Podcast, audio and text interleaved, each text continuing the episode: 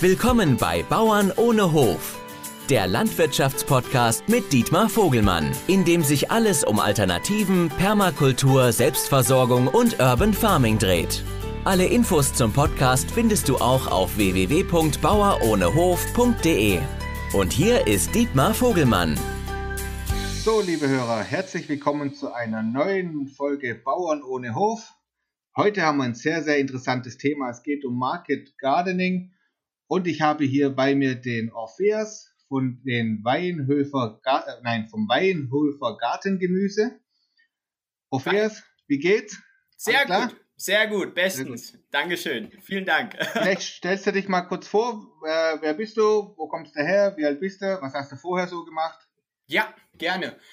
Ähm, ja, ich heiße Orpheas Fischer, bin äh, halb Grieche, deswegen auch der spezielle Name, Vorname. Mein Vater ist Grieche, meine Mama kommt aus Deutschland. Ich habe eine Yogalehrerausbildung gemacht, äh, ökologische Landwirtschaft in Witzenhausen angefangen zu studieren. Und ja, ich bin 26 Jahre alt und mache jetzt seit drei Jahren zusammen mit meiner Frau und äh, Mitgärtnerin äh, Sarah den Weierhöfer Gartengemüse. Und es läuft sehr gut, es macht uns super viel Spaß und es ist toll, dass gerade so eine Bewegung in Deutschland, aber auch in Österreich und auf der ganzen Welt, ähm, ja, da wird was bewegt, dass junge Leute in die Landwirtschaft kommen und ja, wir, wir brennen für ähm, Arbeit, äh, Gartenarbeit mit, mit Handgeräten mhm. und draußen in der Natur. Genau. ja. Sehr gut. Wo, wo seid ihr genau? Also was ist so das, die größte, die nächstgrößere Stadt bei euch? Die nächstgrößere Stadt ist wahrscheinlich Kaiserslautern. Das sind so 20 Minuten und dann 45 Minuten nach Mainz. Also wir sind in Rheinland-Pfalz gelegen mhm. und in der Pfalz, ja, ja, genau. Wie, lang, wie, wie weit seid ihr weg von Karlsruhe? Äh, eine Stunde. Das ist so eine Stunde? Ja. Ah, dann komme ich doch mal vorbei. Ja, komm gerne. Doch mal persönlich vorbei. ja, äh, ja, super. Und also euren Betrieb gibt es jetzt seit drei Jahren, gell? Richtig, ja. Und äh, wie kamt ihr dazu? Also wie entstand so die Idee? Ja, es ist eine spannende Geschichte. Also ich komme und Sarah kommen nicht aus der Landwirtschaft. Ähm, wir haben uns Sarah hat sich für Ernährung interessiert und ich habe mich für das ähm, draußen Arbeiten in der Natur und dann war haben wir uns getroffen in Witzenhausen Dort ist eine Uni, wo man ökologische Landwirtschaft studieren kann. Mhm. Und während dem ersten Semester gab es einen Ausflug nach Tschechien. Es hieß soziale Landwirtschaft. Und dort war ein französischer Gärtner, der nach dem Market Gardening Prinzip von Jean-Martin Fortier äh, gärtnert. Und das hat mhm, okay. mir, ja, das hat mir so gut gefallen, weil er hatte eine Struktur dahinter, er war organisiert, es war eine kleine Fläche ähm, ja, übersichtlich und das war so der Beginn dann des Buch äh, von Jean-Martin Fortier habe ich dort auf Französisch gesehen. Das kam dann zum Glück in Englisch raus. Ich habe es mhm. mir geholt. Jetzt auch auf Deutsch, glaube ich. Ja, ja, jetzt gibt's auch auch auf Deutsch. Und das war so der Beginn eigentlich äh, in die Mikrolandwirtschaft oder Market Gardening Szene. Film von Jean-Martin Fortier angeschaut, selber ausprobiert und dann ja, ist äh, habe ich mit dem Studium aufgehört und direkt äh, selbst äh, Praxis gemacht, äh, auf Höfen gelernt. Und, Hast du äh, aufgehört ja. oder abgebrochen? äh, abgebrochen, genau. Ein Semester okay. habe ich ausgehalten. okay, also ja. dann gleich ins Praxis, Praktische rein und dann Learning ja. by Doing. Ja, das, ich bin ja, sehr praktischer Typ und ähm, ja, und ich habe dann äh, ein erstes unoffizielles Jahr gemacht und wo ich dann äh, ja äh, bisschen Geld angesammelt habe, wo ich dann nach Kanada geflogen bin und habe dort zwei Wochen bei Jean-Martin Fortier dann ähm, auf dem Hof, auf seiner Ferme de Quatre-Temps, da habe ich dann mhm. das gesehen. Und das war für mich auch nochmal schön, das äh, ja nicht nur im Buch zu lesen, sondern auch dann in Wirklichkeit zu sehen und dann zu wissen, ah, so möchte, das möchte ich machen und dann ging's los. Genau. Ja. Da hast du dann auch die zwei Wochen aktiv mitgearbeitet, gehe ich mal von aus, oder? Ja. Also so als Praktikant. Das war, das war als Probearbeit. Also ich habe mich beworben, um Probe zu arbeiten, also für zwei Jahre dann dort zu arbeiten. Und mein mhm. Französisch war leider nicht so oder war nicht so gut. Äh, die okay. sprechen in, äh, in Kanada, in Quebec äh, Französisch. Und äh, ja, die verkaufen viel auf dem Markt. Also die haben lange Markttage. Morgens um fünf geht's los bis abends um sieben, wenn sie zurückkommen. Mhm. Und da ist wichtig, Französisch zu sprechen. Und das war bei mir. Ja, ja, klar. Genau, ja. Ja. Okay, gut, du hast wahrscheinlich trotzdem eine gute Zeit gehabt in Kanada. Ja, richtig viel gelernt, ja. Mhm. Und ähm, du hast deine Frau äh, äh, bei der Uni kennengelernt oder wie habt, ja. wie habt ihr euch kennengelernt? Genau, das war in der Uni Witzenhausen. Äh, wir haben gleichzeitig angefangen zu studieren. Sie saß vorne, ich, ich immer hinten und dann, ja, hat irgendwie, von dem, für mich hat sich das Studieren sehr gelohnt in dieser Hinsicht. Ah, das ist sehr gut. Und, und ja. sie war dann so auf, dem, auf der gleichen Idee und hat gesagt, hey, das ist cool, das will ich auch ausprobieren. Und ja. dann habt ihr gesagt, okay, wir probieren das zusammen. Und wir haben es im Studigarten. Dort gab es für 10 Euro, konnte man sich im Jahr eine Studieparzelle gerade 10 Quadratmeter ausleihen und dort haben wir angefangen, dann Radieschen auszusehen. Ah, okay. Und es hat ganz klein cool. angefangen und ja, ja. Und sie hat es fertig. Als Selbstversorger ja. so ein bisschen. Ja, ja, einfach mal das zu lernen. Mhm. Und das System, was ihr jetzt quasi habt, das ist äh, das Market Garden System. Auf welcher Fläche macht ihr das? Das ist jetzt äh, auf 1800 Quadratmeter. Also wir haben 100 äh, Beete, äh, 16 Meter und diese 75 Zentimeter Breite. Ja. Hm, okay. Und dann äh, arbeitet ihr, äh, ich sag mal, viel Handarbeit, also viel, ja. Äh, ich nenne das jetzt mal primitives, äh, primitive Ausrüstung. Ja. Diese Broadfork und, und die ganzen Sachen wahrscheinlich. Mhm. Ähm, also groß, mit großen Maschinen arbeitet ihr gar nicht, oder? Nee, das sind smarte Hand, Handgeräte für den Marktgärtner entwickelt. Das heißt, mhm. die ersparen uns viel Arbeitszeit. Genau, die Broadfork. Dann haben wir ein Abflammgerät, wir haben einen Tilther, wir haben Quick, äh, den Quick Cut Harvester, also eine Erntemaschine. Äh, okay, und, cool. die, und die Hauptmaschinen werden mit einem Akkuschrauber betrieben. Also wir haben, das ist so unsere Energiequelle. Ja. Mhm, okay. Und ähm, für die Hörer vielleicht, das sind alles so äh, spezielle Market Gardening Tools. Ähm, wo gibt's die? Kann man die? In Deutschland ist das, glaube ich, ja noch nicht so nee. äh, erhältlich, oder? Äh, es gibt immer, jedes Jahr werden mehr Sachen hier in Deutschland angeboten. Hartmann und Brockhaus ist eine Adresse, zum Beispiel, wo man dann äh, den, das, den Abflammgerät, das Abflammgerät kaufen kann, die Erntemaschine. Den Tilther ähm, habe ich über Richard Perkins, über seinen Shop bestellt. Und da gibt, kommt jetzt auch in Deutschland das viel mehr, dass man die dann auch hier erhält oder einkaufen kann. Okay. Ja. Und habt ihr auch Grünfläche? Also, nee, sorry, Grünfläche. Äh, ich meine äh, Folienfläche, also äh, Gewächshäuser ah. oder sowas in die Richtung, oder ist alles Freiland? Ja, wir haben Folientunnel, 2,50 Meter auf 5 Meter, also 2,50 Meter hoch, 5,50 Meter auf 16 Meter. Davon haben wir vier Stück und das ist für, fürs Frühjahr und fürs Herbst und ist es super und auch für die Tomaten und Gurken, die haben wir da mhm. alle drin. Ja. Okay. Wann geht denn da eure Saison dann los? Wir geben das erste Gemüse an unsere Abonnenten erste Woche im April aus und Pflanzen und Aussehen machen wir Mitte Februar. Das ist so nach Valentinstag oder ja, mhm. da ist, da geht dann die Saison für uns los. Ja. Okay, da seid ihr ja schon recht früh dran eigentlich. Ja, wir sind, glaube ich, in einer eher wärmeren Region. Das, oder auch im Frühjahr decken wir alles mit Vlies ab, was wir draußen mhm. äh, auspflanzen. Und mit, ja, und Anfang April äh, haben wir dann Spinat, Radieschen, Salat, Rucola, Asiasalat. Dann geht schon los mit der ersten Gemüsekiste und die Saison geht dann bis Ende Oktober. Also 30 Wochen machen wir das dann. Okay, und dann gibt es jede Woche eine Gemüsekiste an die Abonnenten. Ja, ja, genau.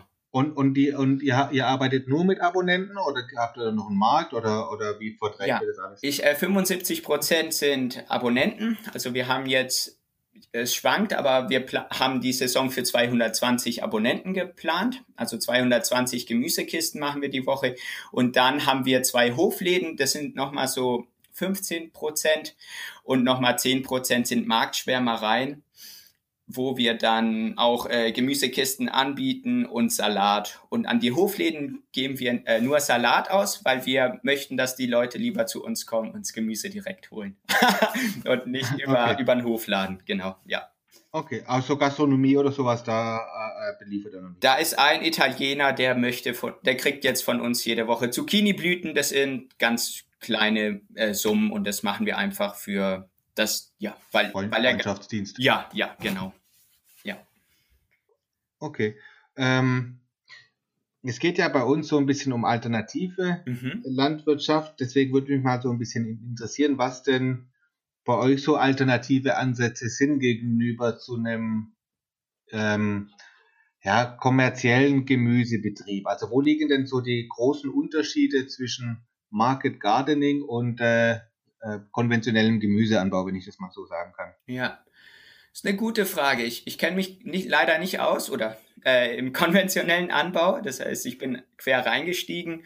Was mhm. ich sehr schätze bei unserem System ist, dass wir ein 828, nee, ein 282 Modell haben. Das heißt, wir haben zwei, zwei Monate Planungsphase, acht Monate dann, wo wir dann arbeiten und zwei Monate, wo wir dann im Winter, Dezember, Januar äh, frei haben. Das heißt, mhm. das ist für, Urlaub, sehr gut. für uns die Zeit genau zum Regenerieren, zum Erholen und das, das ist, was wir sehr schätzen und dann eben dem, was bei Market Gardening wunderschön ist, ist dieser, die Direktvermarktung, also diese Beziehung zum Endverbraucher, die, zu unseren Abonnenten, die jede Woche ans, auch ans Feld kommen. Also wir sind auch transparent. Mhm. Die Leute können äh, in den Garten gehen. Wir spannen eine rote Schnur durch den Garten einmal im Monat. Die Leute können durchgehen, schauen, wo kommt das Gemüse wirklich her. Und äh, auch dieses ja, direkte Feedback bekommen. Also das ist, wir möchten mehr als Gemüse anbieten und nochmal auch ein Bewusstsein schaffen, dadurch, dass wir mhm. ähm, die Leute mehr in den Garten holen, mehr in die Natur zurück. Und ja, und da einfach, glaube ich, das ist das Schöne bei Market Gardening. Ähm, für, ja. Okay. Ja. Und, und ihr habt ja, ihr habt ja wahrscheinlich so ein No-Dig-System. Also ihr mhm ihr, ihr, bearbeitet euren Boden in dem Sinne wahrscheinlich nicht so wie ein konventioneller, also ihr pflügt es nicht oder irgendwas in der ja. Gell? Ja, wir machen äh, ein Low-Till-System, das heißt, wir, okay. wir arbeiten mit dem Tilther, also das ist eine Mini-Akkufräse, die den Boden äh, zwei bis fünf Zentimeter oberflächlich mh, hm, bearbeitet, damit wir pflanzen können. Mhm. Wir nutzen sehr viel Kompost, um den Boden in kurzer Zeit aufzubauen und die Bodenstruktur zu fördern bei gleichzeitigen hohen Erträgen, die wir fahren. Das heißt, wir, ja, mhm. wir achten auf, das, auf den Boden, auf einen gesunden Boden. Und ähm, ja, das heißt, wir pflügen nicht, wir zerstören nicht die Bodenstruktur, sondern wir bauen gleichzeitig Boden auf und können gleichzeitig auch hohe Erträge fahren. Und okay. ja, und, und, und das ist so ein biointensiver Anbau, das heißt, ihr guckt, also ihr haltet euch jetzt nicht an äh, Packungsbeschreibungen von Saatgut, wie die Abstände sein müssen, Nein. sondern ihr habt so ein bisschen, ja. so ein bisschen ausprobiert, was am besten läuft, oder? Ja, wir haben krasse Abstände. Also wir haben die Gurken 20 Zentimeter Abstand in der Reihe, sechs Reihen Karotten auf 75 Zentimeter. Beet, dann haben wir ähm, Salat, vierreich, 15 Zentimeter. Das ist so unsere äh, ich sag mal, 60 oder 70 Prozent unserer Kulturen sind vierreich mit 15 Zentimeter Abstand zu, in der Reihe und mhm. das ist sehr intensiv und wir haben richtig viele Pflanzen, die wir pflanzen. Also unsere Hauptausgabe sind äh, Jungpflanzen. Wir, wir bekommen all unsere Jungpflanzen. Das heißt, wir haben auch, wir machen die Jungpflanzenanzucht nicht selber, was uns viel, okay. viel Freizeit äh, gibt und auch die Qualität der Jungpflanzen ist super, wenn die ankommen weil das einer macht, der sich da auskennt. und ähm, ja, und das hilft uns dann auch, äh, eine entspannte Saison äh, zu haben. Genau. Okay. Und aber, aber macht er auch Direktsaat oder tut ihr alles nur anziehen? Äh, also als ja, kaufen? Direktsaat haben wir Karotten, Radieschen und äh, ro roter russischer Blattkohl. Die, die sehen wir mhm. direkt also, aus, genau. Ja. Okay. Ja. Ja, ist ja gut. Ich sage auch immer, man äh, Schuster bleibt bei deinen Leisten. Also immer das, was äh, wirklich am meisten Arbeit oder wo man sich am meisten auskennt, sollte man auch äh, äh, äh mhm. Äh, nutzen. Und wenn man jetzt halt mit äh, Jungpflanzen nicht so ja. viel Erfahrung hat oder ja. dann äh, bringt es auch nichts, das glaube ich großartig auszuprobieren, wenn man weiß, dass es sowieso äh, ein Lernprozess über mehrere Jahre ist. Ja, ja. Und das, das ist auch so, wo wir von Anfang an uns gebremst haben. Also wir haben uns, also unsere, unsere Sache, also unser Motto lautet einfach Gärtnern. Das heißt, man kann sich äh, das Gärtnern sehr kompliziert machen, dass man verschiedene Kulturen macht, äh, zu viel Fläche am Anfang hat und Market Gardening beschränkt sich auf die, ein also guckt, dass es einfach ist, dass wir eine einfache mhm. Fruchtfolge, eine einfache Düngung haben, ähm, einfache oder wiederkehrende Pflanzabstände und dann System dahinter kriegen, was, was, ja, was wir jede Woche so machen können. Ja. Okay.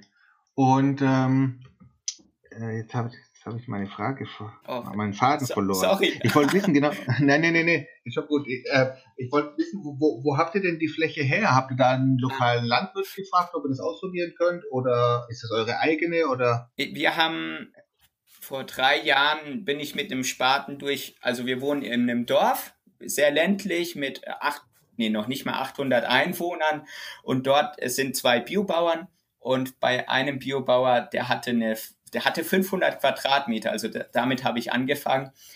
Mhm. Da hat, hat er gesagt, hey, ich habe eine Fläche, guck mal, du kannst hier ausprobieren und loslegen. Und dann das Jahr drauf waren es dann 1200 Quadratmeter, weil wir dann zu zweit waren. Und dieses Jahr 1800 und das haben wir jetzt äh, jedes Jahr ein bisschen erweitern können und wir haben die Fläche dann eben gepachtet. Genau, von dem Bio. Okay, aber immer vom gleichen Landwirt. Ja. Okay. Ja. Und der versorgt euch dann auch mit Kompost oder wo kriegt ihr den her? Den Kompost, da ist in, ist in 20 Kaiserslautern, also 20 Minuten von hier ist eine Kompost, äh, wie nennt sich das? Ein Kompostwerk, wo wir dann unseren Grünschnittkompost herbekommen, der auch biozertifiziert ist. Und wir fahren dann jetzt eine Stunde hin mit einem Schlepper und einem Rolle ja. und dann eine Stunde zurück und haben dann unseren Kom Grünschnittkompost. Okay. Ja. Macht er nur nicht selber. Nee, so viel fällt wahrscheinlich noch nicht an, gell? Nee, das, das, das schaffen wir auch nicht. Also es rechnet sich nicht. Mhm. Kompost selber zu machen, da braucht man äh, Maschinen, gutes oder auch äh, viele äh, helfende Hände und viele Arbeitsstunden. Mhm. Und die Qualität ist, wir wollen halt auch Kompost, der, der Beikrautsamen frei ist und den selbst zu machen, ist eine richtige Kunst. Also ja, ja, ja.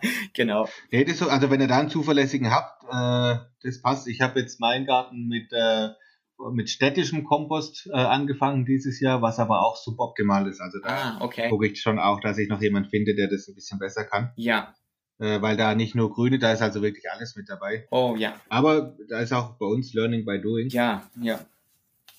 Ähm, mich würde mal auch noch so interessieren, wo denn so die anfänglichen Hürden bei eurem Projekt waren. Also ich sage jetzt mal Bürokratie, Genehmigungen, Arbeitsaufwand, sowas in der Richtung Vermarktung vor allem, weil ich denke, gerade so ein System, das kennt ja auch wieder nicht jeder. Ja. Und ähm, vielleicht ist es ja auch so, also kann ich mir vorstellen, dass die Leute oder erstmal ein bisschen Zweifel haben. Ja, ob das so funktioniert. Ja. Klar, das ist am Anfang, wenn, wenn man was Neues macht und dass die Leute das noch nicht kennen, dann heißt erstmal, was machen, was machen die Leute da gerade oder was fängt man an? Und bei mir war es so, ich bin direkt zu einem Steuerberater gegangen und habe ihm gesagt, was ich vorhab und er hat, ge, er hat dann die Bürokratiesache dann für mich gemacht. Also hm, Genau. Okay.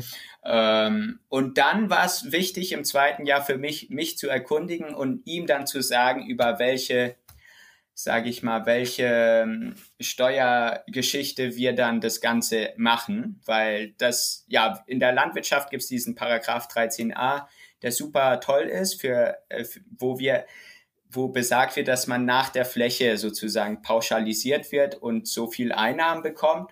Und das nutzen wir und wir brauchen keine Buch Buchführung machen. Das Einzige, was man für die Steuererklärung braucht, ist ein Pachtvertrag und die Fläche, die man bewirtschaftet. Also, okay. und es ist ganz simpel. Also, ja, und, und da hilft schon ein Steuerberater, der nimmt auch nicht so viel. Und ja, von mhm. dem, das haben wir dann gleich von Anfang an gemacht. Ihm auch gesagt, wie wir es abrechnen wollen. und äh, und dann ging es direkt los als Kleinunternehmen im ersten Jahr, weil man unter 16.000 äh, Euro Umsatz war oder 17.000. Ja. Und im zweiten Jahr dann über das Paragraph 13a, was wir immer noch weitermachen. Äh, genau, und äh, dann, das war eigentlich ja, das, zum Starten und dann, okay. ja, ja.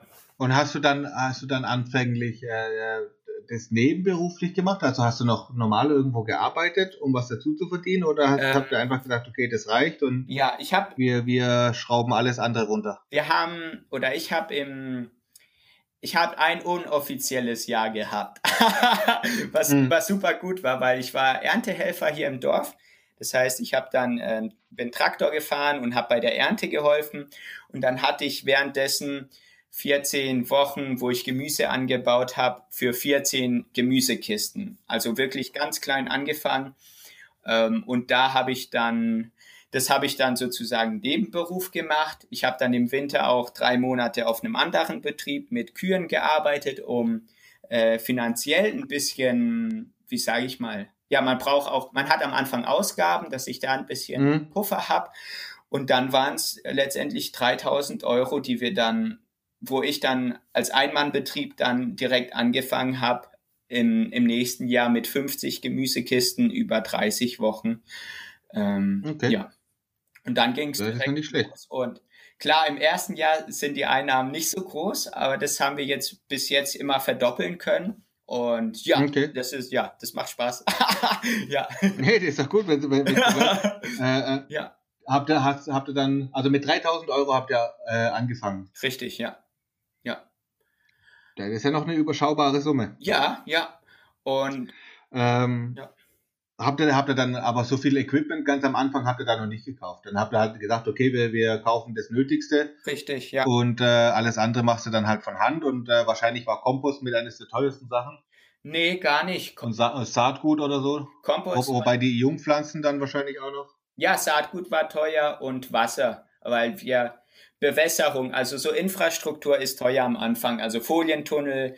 Äh, ich habe mir direkt eine gute äh, Sämaschine gekauft, den Jank Seeder, weil ich wusste, ich will das äh, weitere Jahre machen.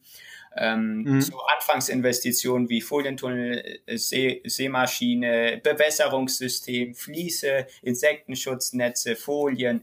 Das, das war eigentlich so die großen Ausgaben. Und dann Saatgut Okay. und Wasser, genau. Ja. Ja.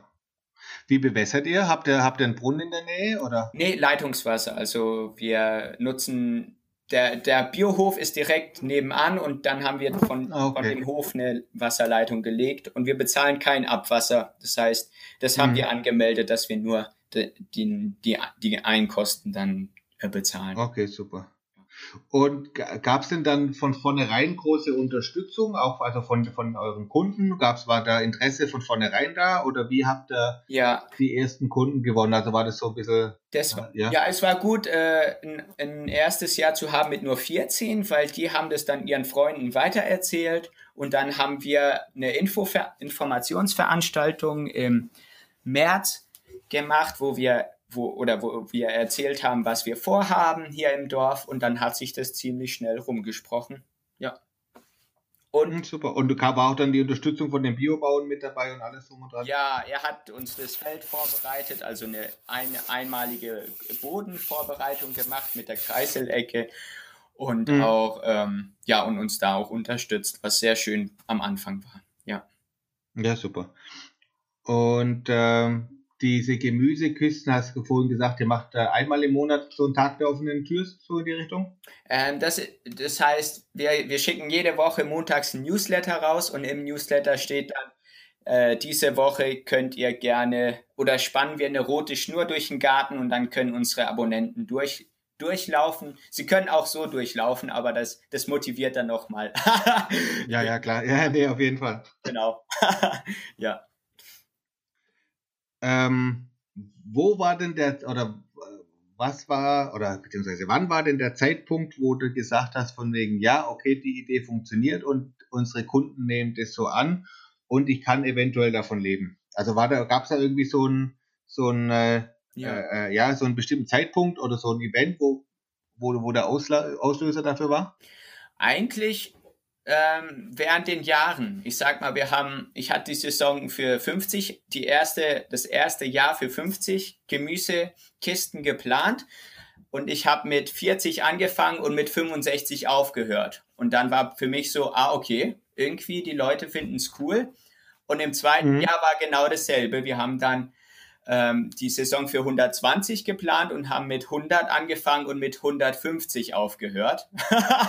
okay, und, super, ja. Und, und so war das jetzt auch wie, wieder dieses Jahr. Also wieder, ist, im Frühjahr ist es auch gut, dann, dann hat, ist, wächst das Gemüse noch nicht so schnell und im Sommer mhm. spricht sich rum und die Leute feiern das richtig, dass sie dann, ähm, ja, wir machen ein Event draus jeden Donnerstag, also diese mhm. drei Stunden, wo die Leute Zeit haben, das Gemüse abzuholen ähm, ja, dass das einfach ein schöne, dass man sich freut am Anfang der Woche, donnerstags kann ich wieder zu meinem Gärtner das Gemüse holen und, ja, und ja, ich glaube, man braucht da auch als äh, Marktgärtner so eine gewisse Begeisterung äh, mitbringen, damit das auch dann funktioniert. ja. ja. ich glaube, ich, also ich glaube, die bringst du. Ja. Also du bringst es auf jeden Fall schon mal sehr gut rüber. ja, Man darf, glaube ich, aber das Konzept nicht mit einer Solavi ja. verwechseln. Genau. Also das ist, hat damit relativ wenig zu tun. Ne? Ähm, Solavi ist, äh, ja, wir, wir unterscheiden uns da. Wir nennen uns Gemeinschaftsgetragene, also aus dem englischen CSA, also Community Supported mhm. Agriculture. Das war so unsere Anfangsidee äh, oder GELAVI, also Gemeinschaftsgetragene Landwirtschaft. Und für uns war es von vornherein eigentlich klar, wir haben, wir möchten, dass der Betrieb funktioniert und wir möchten, dass wir zwei den dann auch ähm, sozusagen äh, alleine schaffen können. Und ja. wir denken, also wir denken, wir sind schneller, wenn wir alleine arbeiten und für uns auch erstmal die Erfahrung zu sammeln, weil wir sind neu in dem Gebiet. Das heißt, drei Jahre ist gut, dass wir auch schauen, wie funktionieren die Sachen auf dem Boden, wie, wie wachsen die Pflanzen, dass wir dann weitergehen und sagen können, hey Leute, ihr könnt uns auch helfen. Ähm, ich glaube, das unterscheidet so ein bisschen eine Solavi und auch, wir haben keine Bieterrunden. Das heißt, wir haben einen klaren Preis, 12 Euro pro Woche und ähm, ja, es geht nicht so, also und wir teilen nicht die Ernte, sondern wir gucken, dass jede Woche äh, Gemüse für im Wert von 12 Euro dann in der Kiste drin ist, um die Leute nicht zu überfordern, weil das war bei uns so ein Punkt, die Leute äh, machen nächstes Jahr nicht mit, weil es zu viel Gemüse war. Leider. Mhm. Oder zu wenig. ähm, ja, wobei meistens war zu viel Gemüse und dann schmeißen es die Leute nicht gerne weg. Also ist sehr verständlich okay. und auch sehr schön. Und von dem haben wir ja auch uns spezialisiert oder haben wir gesagt, wir bieten kleine Kisten an und die Leute können sich jede Woche auch extra was dazu bestellen, wenn sie ein Fest haben, zum Beispiel. Okay. Ja. Das heißt aber, diese, diese Abos schließe ich dann ab für, ich sage mal, das komplette Jahr dann? Ja. Oder kann ich mir das mal ausprobieren? Oder wie läuft das bei euch? Wir machen es jetzt seit diesem Jahr, man kann eine Probekiste nehmen und dann sagen, man ist die ganze Saison dabei. Also ja. Okay, und ihr tretet dann dafür ein, dass auch der Wert dieser Kiste da ist. Genau. Äh, nicht, wenn mal ein, ein, Ernteausfall ist oder sowas ja. in die Richtung, dass dann halt nichts gibt. Genau, das, das, das, das war auch für uns, wir gehen dann das Geld dann auch zurück, wenn mal eine Woche gar nichts gibt. Ähm, genau, weil ich fühle mich dann auch nicht wohl, Geld zu bekommen, wenn ich nichts also das ist so irgendwie persönlich, ja, war für mich ja, ja, Solavi so. Ja, aber gut, das wäre ja der Unterschied zu einer Solavi, Richtig. wo man sagt von wegen, okay, ja. ihr tragt äh, das Risiko mit und äh, bei euch ist es das unternehmerische Risiko und ja. sagt, okay, äh, äh, ja. äh, wir haben uns dazu entschlossen und wenn es halt nichts gibt, dann äh, braucht er auch nichts zu bezahlen, was ich ja schon fair finde. Ja, genau, ja. Ähm, und momentan seid ihr zu zweit, also du und deine Frau. Ja. Äh, ihr habt auch keine Erntehelfer angestellt oder sowas in die Richtung? Nee. Braucht ihr noch nicht? Nee, oder? wir haben, äh, also meine Mutter hilft am Donnerstag äh, mit. Das ist, also Mittwochs, Donnerstags sind unsere Erntetage. Und da hilft meine Mama zwei, drei Stunden mit, Salat abpacken oder waschen. Und genau, das mhm. macht sie als Ausgleich zu ihrer Büroarbeit. ja. okay.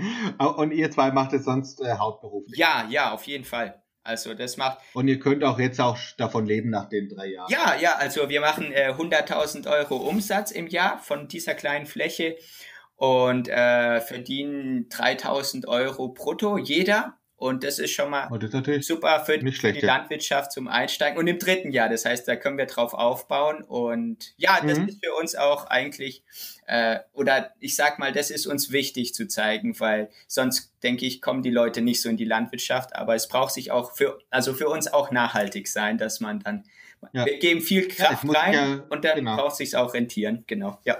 ja das sage ich auch immer wieder. Das ist ja äh, äh, Arbeit und das ist ja auch keine einfache Arbeit. Ja.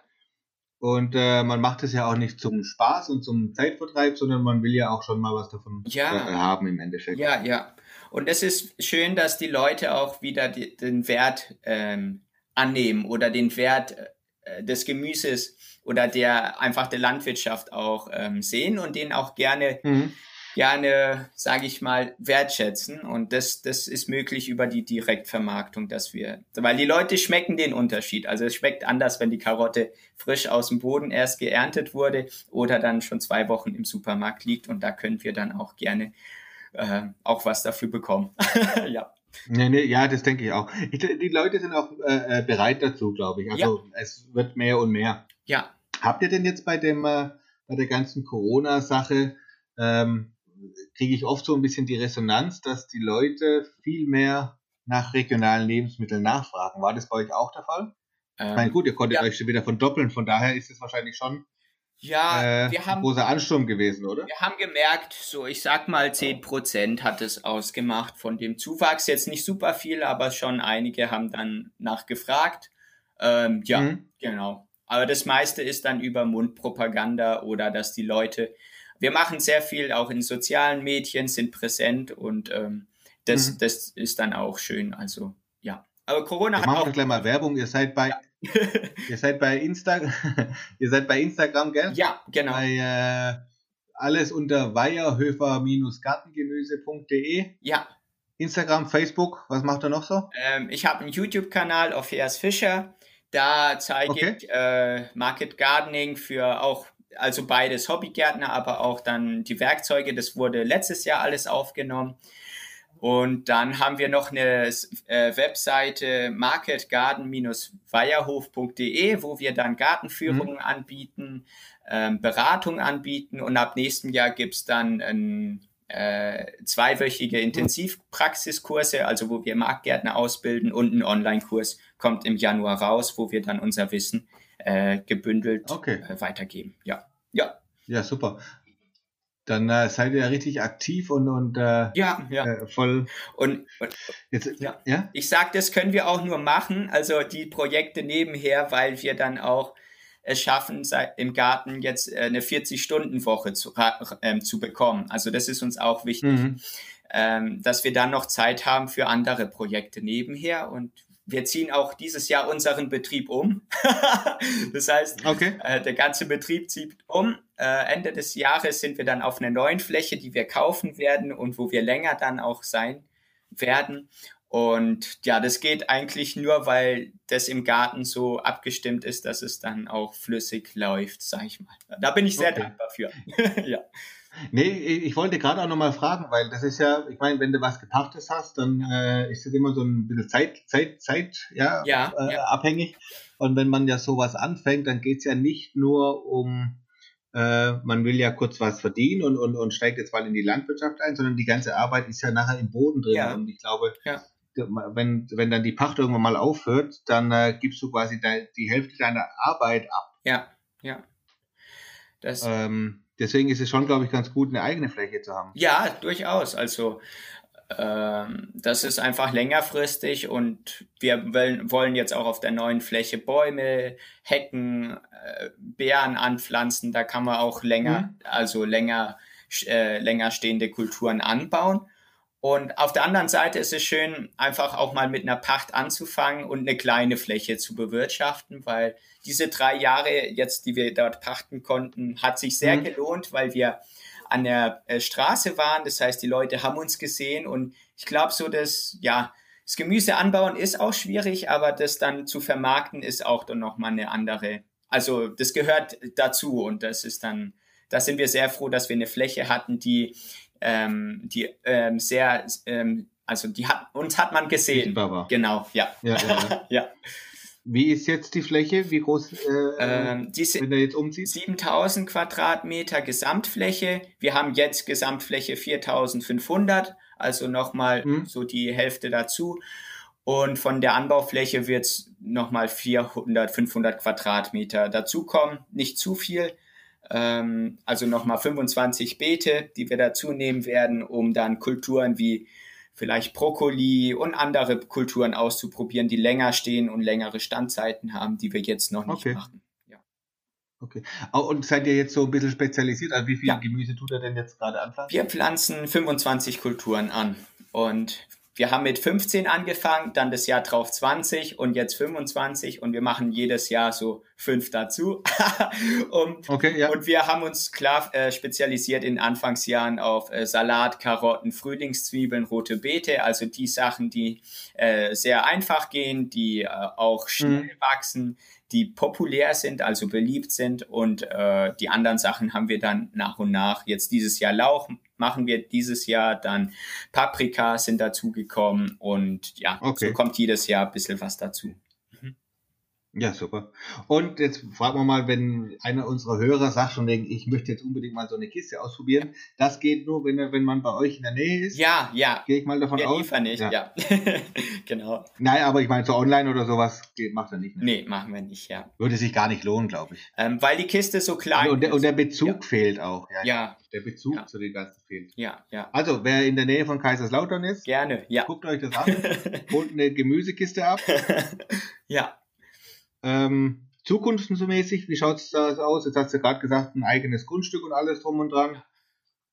Äh, habt ihr sonst noch irgendwas in Planung? Wollt ihr auch mal, keine Ahnung, äh, Tierhaltung ausprobieren, Eier oder sowas in die Richtung? Oder ist es komplett äh, ja. außen vor erstmal? Ähm, wir, genau, wir haben jetzt vier Zwerghühner dieses Jahr ähm, einfach für uns als Haustiere und für die Abonnenten, mhm. die jede Woche kommen. Also das ist super schön, wenn sie dann ihre Kinder mitbringen und auch ähm, dann sich dort um, um die Zwerghühner versammeln. Und ja, für uns, wir sind äh, nicht interessiert an Tierhaltung, weil die durchgeht und genau, und weil das schon eine andere Arbeit ist. Also wir sind eher mhm. Gemüseleute. das heißt, ja, ja, äh, wir gucken, ja, was nächste, die nächsten Jahre, also Obstbäume, also dass wir die in die in die Fläche mit einbeziehen, Bären. Und mhm. äh, ja, und ich glaube, dann bleibt's. Ich würde, also Sarah macht Volkstanzen oder ist äh, Volkstanzlehrerin. Da wollen wir im Garten okay. auch eine Fläche äh, ähm, einfach planen, wo man, wo man dann Volkstanz unterrichten kann. Ich äh, würde gerne Yoga unterrichten, also so eher noch hm. andere Sachen ähm, mit dazu. Okay, unabhängig davon. Ja. Dann, dann noch so ein Online, Online-Programm, Online-Trainings und sowas in die Richtung. Ja, und, und diese zwei Wochen Intensivkurse, dass, dass Leute kommen können und mit uns arbeiten und Theorie haben, Praxis haben. Und das. Okay, ja, super. Genau. Ja. ja. ja, auf erst. Dann hätte ich mal noch zwei abschließende Fragen. Ja. Die ich normalerweise immer so ein bisschen frage. Und zwar würde mich mal interessieren, würdest du so ein Projekt wieder starten? Und wenn ja, was würdest du anders machen? Mhm. Ähm, also ich würde es wieder so machen. und wahrscheinlich würde ich äh, nichts anders machen, weil also dieses, es war sehr schön für mich. Ich komme hier aus dem Dorf und die Leute kennen mich und dann habe ich viel Unterstützung mhm. bekommen. Also das ist schon mal sehr wertvoll.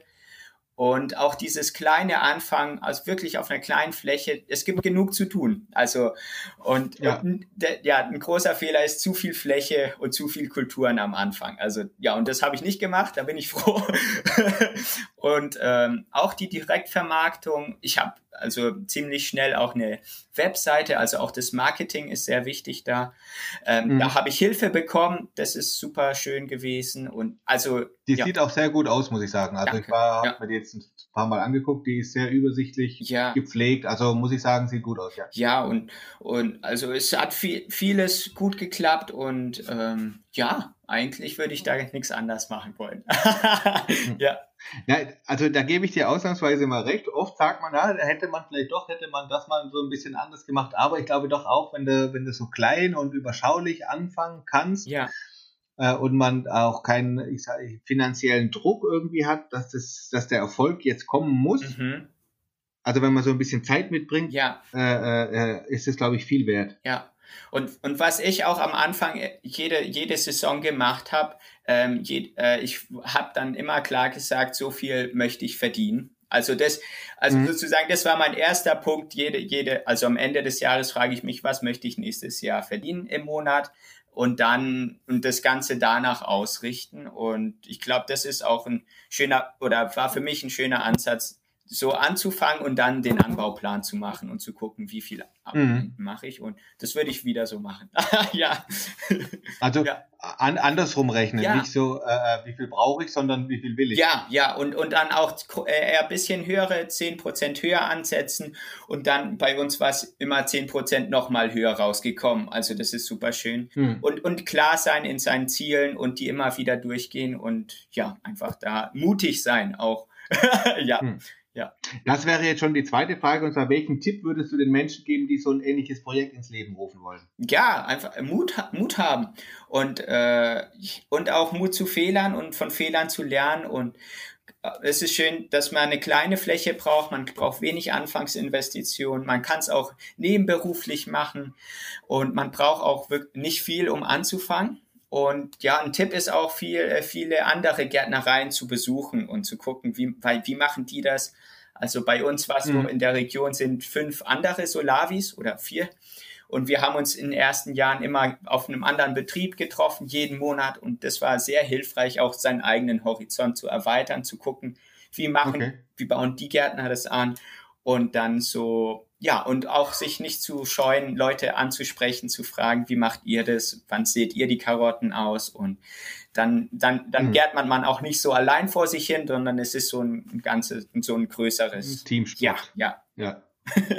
nee, gerade wenn man, ich glaube, gerade wenn man in diesem Market Gardening, äh, äh das ist, ist ja gerade so ein bisschen äh, ja, am Kommen, was ja wirklich gut ist ich glaube, das ist eine ganz coole Community auch von jungen Leuten, die auch mal was anderes ausprobieren wollen. Ja. Und vielleicht auch mal andere Wege gehen wollen. Ja. Äh, super, Opheus. Hast du sonst noch was? Willst du noch irgendwas loswerden? Ah, nee, vielen Dank. Das hat richtig Spaß gemacht mit dir. ja, also mir auch. Also es war sehr interessant. Also ich komme auf, auf jeden Fall mal besuchen. Ja. Äh, ihr seid nämlich echt nicht so weit weg und das würde mich mal schon interessieren, wie das äh, äh so abläuft. Ja. Äh, ansonsten auch nochmal für die Hörer, ne, äh, Weierhöfer-gartengemüse.de. Dann äh, Social Media, Instagram, Facebook, YouTube, Orpheas Fischer. Guckt euch das alle mal an. Ja, äh, Instagram ist äh, Weierhöfer-Gartengemüse. Also genau. Äh, nur YouTube ist Orpheas Fischer. ja. Okay, ja. ja ihr findet's. das werden wir rausfinden, genau. Schön. Äh, nee, ansonsten, Orpheus, wünsche ich dir noch einen schönen Abend. Das war wirklich ein nettes Gespräch. Danke dir. Äh, denke, wir bleiben in Verbindung. Ja. Vielleicht machen wir mal noch ein zweites in einem Jahr oder in zwei Jahren, um zu sehen, ob ihr euch wieder verdoppeln könnt. Oh, wow, ja. Äh, wir bleiben am Ball. Danke dir, vielen Dank und dir auch einen schönen Abend. Genau, bis dann. Ja, danke. Ja, liebe Hörer, das war es auch schon wieder von dieser Folge Bauen ohne Hof. Ich hoffe, es hat euch gefallen. Wir hören uns beim nächsten Mal. Bis bald, euer Dietmar. Das war Bauern ohne Hof. Abonniere uns auch auf YouTube und Instagram unter Bauer ohne Hof. Alle Infos zum Podcast findest du auf www.bauerohnehof.de.